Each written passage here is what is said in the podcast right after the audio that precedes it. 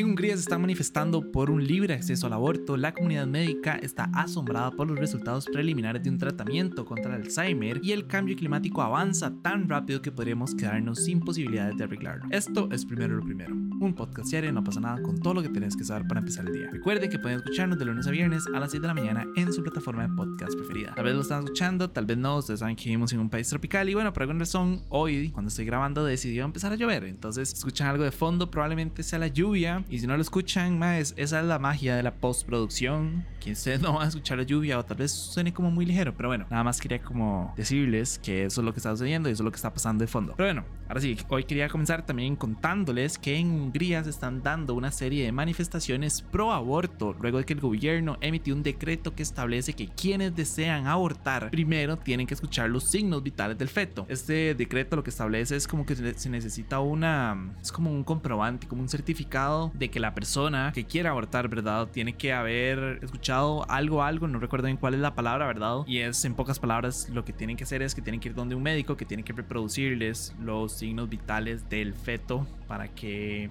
para poder como firmar esa certificación. Entonces, obviamente las manifestaciones son para garantizar un acceso libre al aborto en un país en el que el aborto es legal desde los años 50 hasta la duodécima semana de gestación. En la mayoría de los casos, hay otros casos en los que no tanto. Creo que hay unos en los que se permite hasta la semana 20 y algo. No recuerdo. De hecho, hace poco, o no sé si ya salió, probablemente aún no, pero pronto va a salir un reel como explicando en fondo qué es todo este decreto. Entonces, para que estén atentos y, y lo vean ahí en Instagram, también va a salir en TikTok. Pero sí, tenemos un video como explicando a fondo qué es este decreto. Pero sí, el punto es que todo el mundo está quejando y todo el mundo se está manifestando porque el primer ministro, que es este señor que se llama Víctor Orban, ultraconservador, no es ningún secreto para nadie, llegó al poder desde el 2010 y no ha dejado de promover medidas de promoción de la natalidad. Incluso a principios del 2012 se puso eh, en vigor, o bueno, entró en vigor una nueva constitución hungría que defiende la vida del feto desde la concepción, lo cual es obviamente echar para atrás ah, pues, años de lucha y años de trabajo en torno a este tema, especialmente en Hungría, ¿verdad? Donde, como ya les comentaba, es, el aborto es legal desde los años 50 y ahora llegó una persona y fue como, no, ni verga, eso está mal. Entonces decidió como, no sé, devolver al país a la Edad Media. Pero, y lastimosamente es una medida como súper populista, ¿verdad? Creo que no hay nada más incómodo que obligar a una persona a hacer algo que no quiere hacer, ¿verdad? Y en este caso, sí, pues obviamente puede ser muy difícil, puede ser muy traumático obligar a la persona a tener que escuchar los, los latidos, los signos vitales del feto que quiera abortar, independientemente de, por qué quiera abortarlo, ¿verdad? Me parece que es inhumano obligar o antiético y poco moral, ¿verdad? Como obligar a una persona a escuchar sus signos vitales, madre, porque tal vez no quiere abortar porque quiere, tal vez porque no puede tener el bebé, tal vez porque no tiene los medios económicos para poder darle una vida digna a este, a este ser humano y por alguna razón el gobierno es como más, hay que jodas, aunque usted no quiera abortarlo, pero tenga que, entonces igual tiene que escuchar los signos vitales, lo cual siento que eso es súper traumático y para ambas partes. Y también, independientemente, o sea, si lo quieren o no abortar, en todos los casos siempre es una situación muy difícil, ¿verdad? Aunque la persona quiera abortar, eso conlleva y tiene pues todo un trasfondo psicológico para la persona. Entonces, más lo único que siento que esta medida lo que va a hacer es como generar traumatismos en vez de, de no sé, disminuir las tasas de, de abortos. Y eso es lo que están buscando. O bueno, por el contrario, aumentar las tasas de natalidad. No creo que esa sea la manera definitivamente. Creo que más bien es, no sé, literalmente es una barbaridad, o sea, es bárbaro. me parece una medida como de neandertales, pero di, lastimosamente pareciera que la humanidad y la sociedad se está moviendo de nuevo a esas épocas. En Europa, ¿verdad? Están retrocediendo siglos y lo mismo está pasando, bueno, en Estados Unidos. Entonces, yo no sé, no sé qué va a pasar en un futuro, la verdad. En temas similares, la comunidad médica se siente alentada por los datos preliminares de un nuevo medicamento contra el Alzheimer. El tratamiento se llama Lecanemab y logró reducir el deterioro cognitivo en un 27% durante un periodo de 18 meses, lo que lo convierte en el primer fármaco que ha demostrado que no solo elimina la acumulación de una proteína llamada amiloide, que lo que hace es que mata las células cerebrales, sino que también tiene un impacto pequeño pero estadísticamente significativo en el deterioro cognitivo en personas con enfermedades o con esta enfermedad en una etapa temprana. Ahora, obviamente como todo tratamiento y como todo medicamento tiene efectos secundarios. En este caso los que se mencionan son que tienen tasas más más altas de hinchazón y sangrado en el cerebro, lo cual no suena pues nada positivo, ¿verdad? Pero di, no sé, supongo que si uno es una persona con Alzheimer, di, yo supongo que uno está anuente o uno está como dispuesto a sufrir cualquier otro tipo de cosas, ¿verdad? Para poder controlar la enfermedad. Entonces, no sé, obviamente si a mí me dicen como Maddy, si se toma esta pastilla le va a sangrar el cerebro, obviamente les voy a decir que no, pero estando en una posición en la que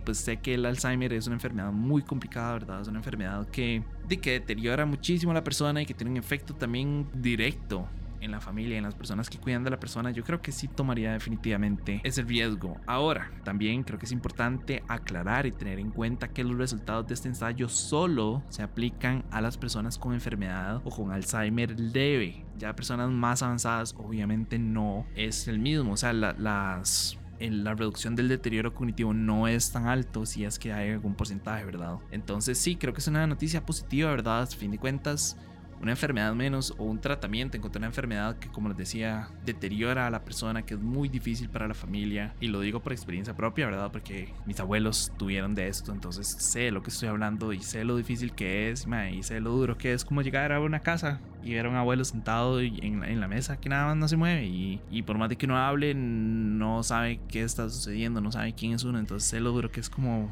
de verdad tener que enfrentarse a esta situación y tener un pariente con Alzheimer. Entonces creo que es súper positivo que exista un tratamiento o algo tal vez que logre disminuir esas tasas y hasta cierto punto eventualmente tal vez ojalá pues erradicar la enfermedad del todo. Sé que obviamente estamos hablando décadas eh, en el tiempo, pero di, por dicha, di, la medicina moderna ha avanzado bastante y creo que esto es un, como un pincelazo apenas de lo que somos capaces de lograr los seres humanos. Entonces espero de todo corazón que pues, se sigan dando más avances de este tipo. Para cerrar, y obviamente para sorpresa absolutamente nadie, el cambio climático se está acercando al punto de no retorno. Al menos eso fue lo que dijo la activista ambiental y primatóloga Jane Goodall, quien aseguró que la velocidad es tal que la humanidad está quedando sin posibilidades de solucionarlo. Específicamente ella dijo, y aquí voy a citar sus palabras, observa lo que está ocurriendo en el mundo con el cambio climático. Es aterrorizante. Somos parte del mundo natural y dependemos de ecosistemas saludables. Sabemos lo que debemos estar haciendo, tenemos las herramientas, pero nos encontramos con esta lógica de lucro a corto plazo frente a la largo plazo de proteger el medio ambiente para el futuro. Y un ejemplo que quería utilizar para lo que dice Google, ¿verdad?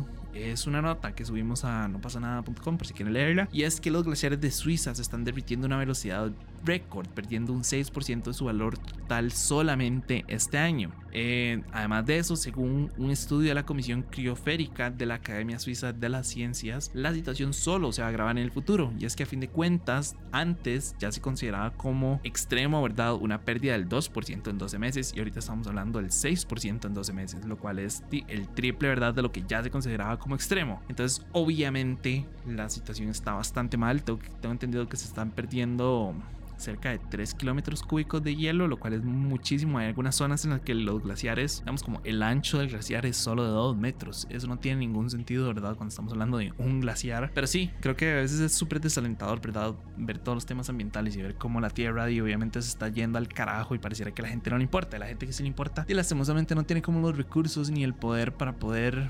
Eh, no sé, como ayudar a la tierra. Me he dado cuenta que eso siempre ha sido como el comentario, ¿verdad? Cuando hablamos en los Reels o en, no sé, en los TikToks, cuando ponemos algo del, cambio climático, es como, mae, ¿qué podríamos hacer para cambiarlo? Me he dado cuenta que todos los comentarios son como, mae, como individuo no podemos hacer nada. Como sociedad, obviamente, se requiere una colaboración gigante de todos los individuos, pero igual los cambios no van a venir hasta que, hasta que las grandes corporaciones y los gobiernos realmente decidan cómo hacer algo. Entonces sé que es súper desalentador porque yo pienso exactamente igual. O sea, yo creo que exactamente igual, hasta que los grandes contaminantes de la Tierra decían como cambiar sus políticas y decían, no sé, convertirse en compañías éticas que no les valga verga el medio ambiente, que sea como, madre, estoy dañando la Tierra, y obviamente sin tierra se acabó mi negocio, no, no puedo lucrar de una tierra destruida hasta que ese punto no llegue. Me... Y lastimosamente vamos a seguir viviendo en, un, en este mundo que se está cayendo a pedazos y que se pueden hacer cosas y al parecer, o no al parecer no, y realmente no se están haciendo. Ahora, como siempre digo, obviamente las, no sé, como los pequeños granitos de arena que uno pone individualmente, obviamente suman a fin de cuentas. Eh, no sé, utilizar una bolsa de tela que llevar tu, me, ¿cómo es que se llama esto? Una pajilla de metal tal, que reciclar y que no sé qué, y que lo otro, el carro eléctrico, que andar en bici, que no sé, carpooling, etcétera, etcétera. Obviamente todo eso,